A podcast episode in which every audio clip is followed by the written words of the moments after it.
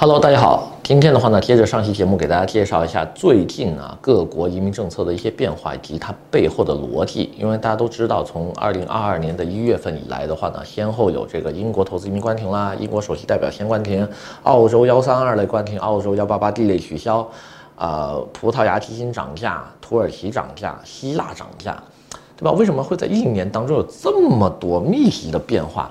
我觉得需要跟大家探讨一个话题，就是不再分析每一个政策为什么变了，对吧？因为统一都是涨价要么关停，我们更多的应该去看这些个国家的政策制定者背后的逻辑是什么，就是他们怎么想的，为什么要，对吧？这么频繁密集的去改变他们的移民政策。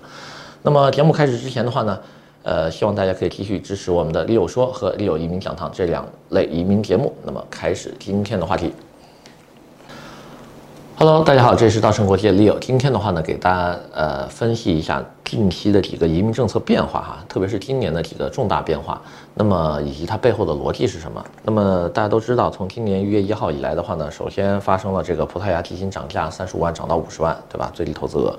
然后呢，房产不再能买里斯本、波尔图这类地区，要投到偏远的地区啊，支持农村发展。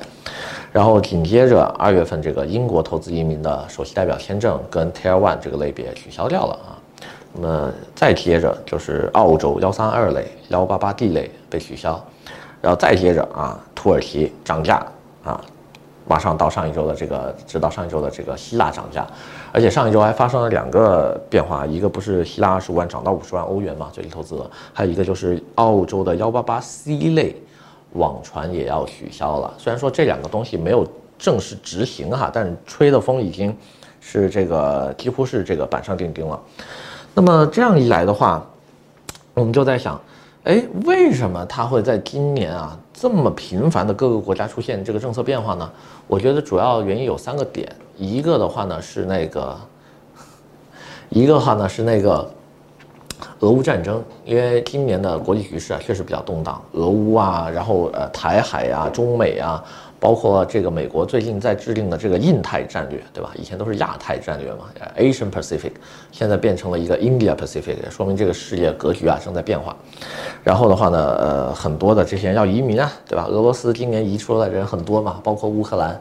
对吧？都不想做难民啊，担心自己国家受制裁啊，或者是资金没有安全保证什么之类的，就各种各样的吧。就今年开始往外跑了，那各个国家肯定不希望接受这么多人啊，而且，呃，能跑的这些，对吧？说不定里面有很多钱都是不干净的。那这个是这些个，呃，欧洲国家最害怕的一点。那么第二点的话呢，就是，呃，所有的这一些国家的政政策制定者一定会。平衡我们每一个国家的利益，嗯，本地民众的这个心态啊，社会舆论啊，啊，包括经济利益。你像过去，举个很简单的例子，塞浦路斯当年的移民政策为什么关停，对吧？社会舆论给你的压力啊，对吧？半岛电视台一报道说塞浦路斯移的都是贪官污吏，对吧？你移民身份那么贵，两百万欧元，为什么有这么多人去啊？啊，原来你可以很快拿欧盟护照，哎，这个。以前除了移民圈内的人，谁知道这个事情啊？对吧？你不是干这行的，你根本听都没听说过。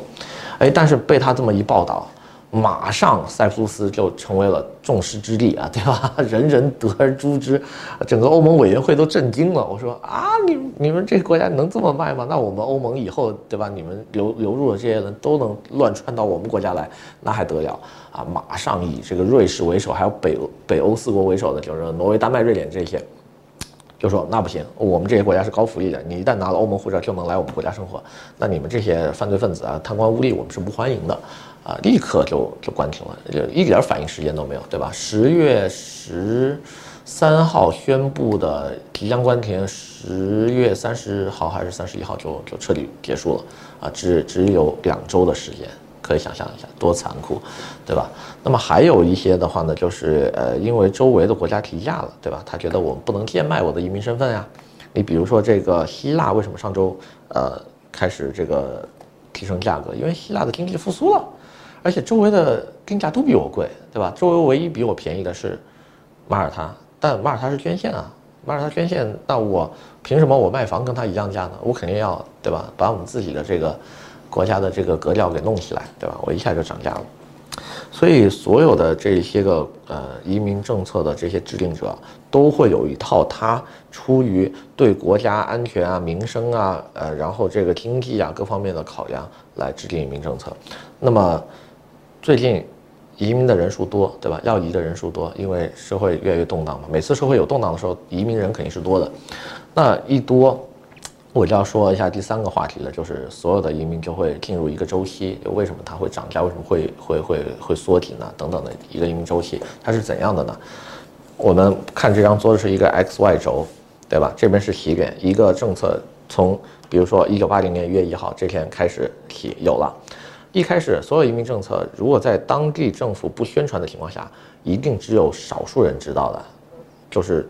呃，从业人员啊，包括一些当地的律师啊、移民会计师楼啊等等这些东西，那还有四大会计师楼肯定是也是第一时间知道的，就安永啊、什么德勤那些，对吧？他们有自己的移民部，那他会先会发现，哎，有一个国家最近制定了一个移民政策，这个移民政策很好哎，这个国家叫塞浦路斯，啊，虽然说它是欧洲一个名不见经传的国家，但它至少是个发达国家。他的这个身份只要两百万欧元就可以立刻拿到欧盟的护照。对吧？可以立刻拿到欧盟护照啊，不是绿卡，而市场上没有其他竞争对手，因为当时确实没有任何一个其他的欧洲国家能直接售卖护照。然后这边的律师楼，他们的这些个呃移民公司就会带着项目来其他国家推广啊，去美国啊，去迪拜啊，去英国，去去中国推广。那推广的时候呢，开开始就会有些人想要尝试，小试牛刀，你的这个申请量就会以一个这样的抛物线就是起来。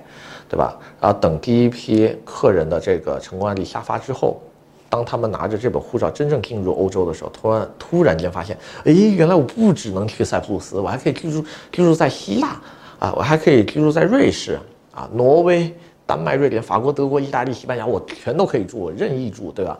我上班上学都不受影响。他们就会把这个消息告诉身边的人，然后整个行业就会引爆，说啊，有一个最近的项目。很不错，而且还有成功案例，还做成了。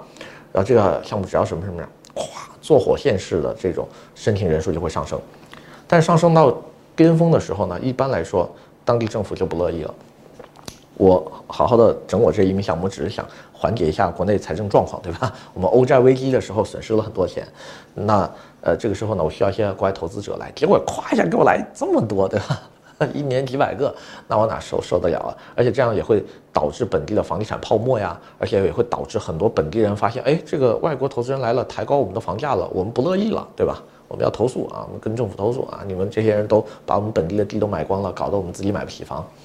哎，那这个时候的话呢，它到了巅峰状态的时候，它可能就会开始收紧。所以为什么在呃前年的时候，塞浦路斯开始限制人数，对吧？说每年我们全球只设两百组家庭，对吧？然后你超过这个数，我就不审理了。再到后来，因为这个热度疯狂不减嘛。半岛电视台就去暗访了，对吧？你抢我们旁边国家生意还行，因为旁边好几个国家也是卖卖这个身份的呀，对吧？现在都去买塞浦路斯，那你让我这些国家怎么办？哎，卧底记者卡进去啊，采访政府官员，偷拍，对吧？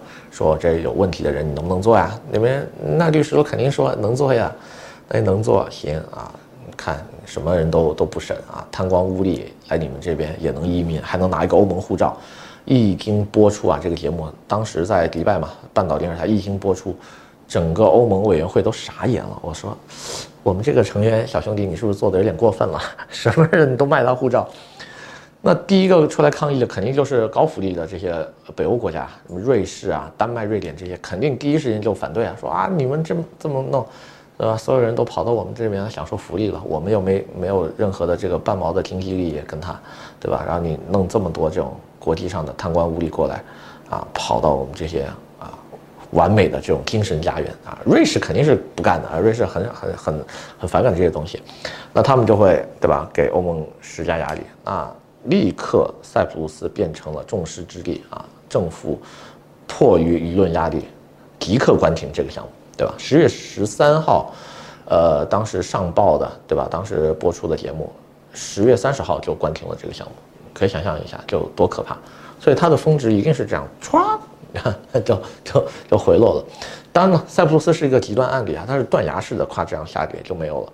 但其他的国家呢，呃，移民政策几乎也是遵循这个规律啊，都是从一个无人问津到有人小试牛刀啊，第一个吃螃蟹到发现哇这玩意儿太好吃了，咵，全部人一块过来，然后再到这个国家受不了啊，本地民众投诉等等一些东西，再制定一些比较苛刻的政策，比如说为什么今年有些国家涨价呀、限定人数啊，对吧？就不想这么多人，哎，让它回落到一个比较平稳的一个区间，啊，让它的这个审核的人员跟这个案子数量能对等，对吧？我今年就四十个人，我审四百个案子是可以的，好，你给我来八百个，那我审不了，对吧？我需要政府去给我做一些动作了。那这样子的话呢，每个国家的移民政策呢才能回到一个平稳的一个状态上。那么今年的这个。呃，回落跟峰值的这个限流就不难看出了，对吧？那说明今年移民的人很多呀，所以为什么要涨价嘛？一一个项目如果没有人做的话，没有人买的话，你是肯定不敢涨价的，对吧？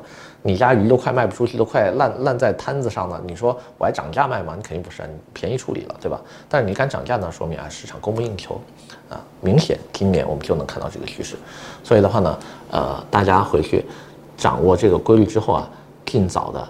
安排自己的出行计划，以及选定移民国家。